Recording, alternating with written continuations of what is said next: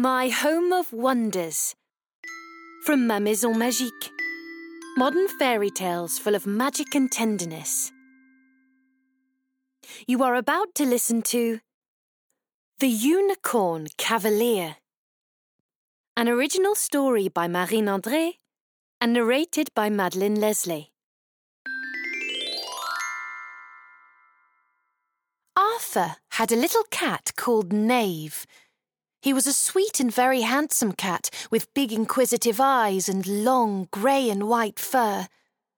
Every morning, Arthur's dad would come in to wake him up, and Knave would often follow him and snuggle down by Arthur's feet.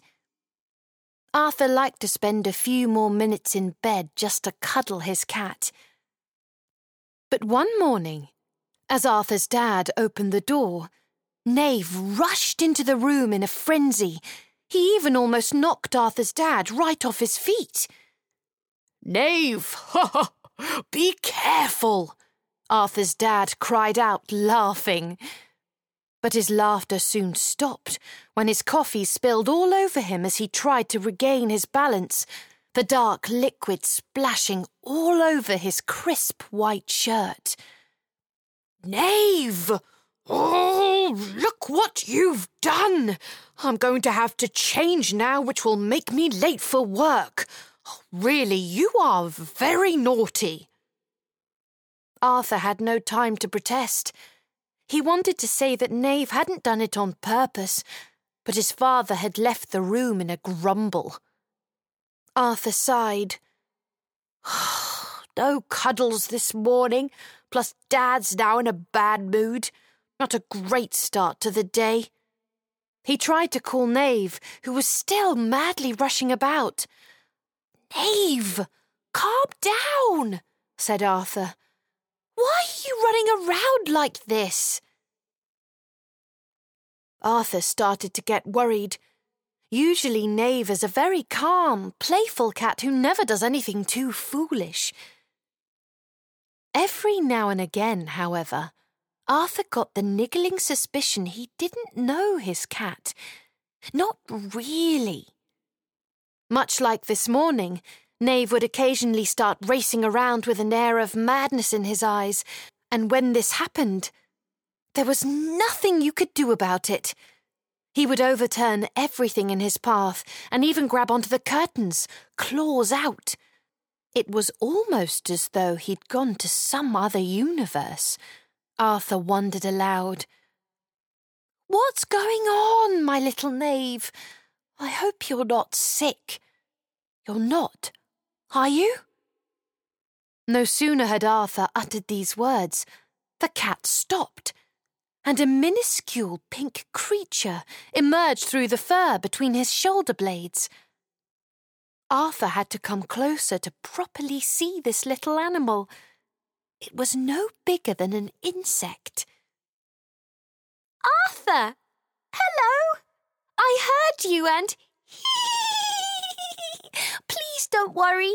It is all because of me. I confess, I am responsible for this mess. Arthur found himself speechless. It is a unicorn, and so tiny. You're surprised. I can tell by that funny look on your face, teased the unicorn with a playful neigh. Allow me to explain. You see, when Knave zooms around like this, it's because, well, this is how we play. Like a rodeo. She beamed. We have fun running and galloping. In your world, humans ride on horseback, but in my world, unicorns ride on cats' backs. Now that you know our secret, there'll be no need to worry any more, right?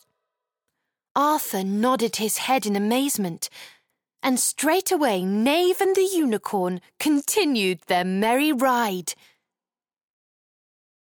Ever since that morning, any time Knave starts to gallop and dart around as if he were a glistening flame, Arthur just smiles to himself. Even when his dad starts moaning and grumbling, he now knows that his cat is just playing and having fun with his unicorn friend.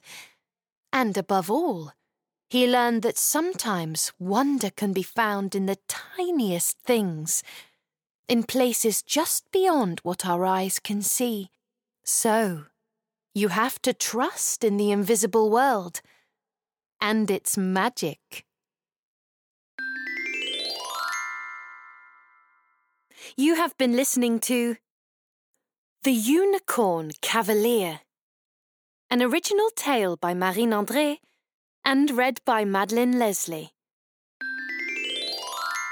If you liked this episode, then please share with your friends and drop us likes and comments. And to find out about our next stories in English, go to your usual podcast player every Saturday. This was My Home of Wonders from Ma Maison Magique. Modern fairy tales full of magic and tenderness.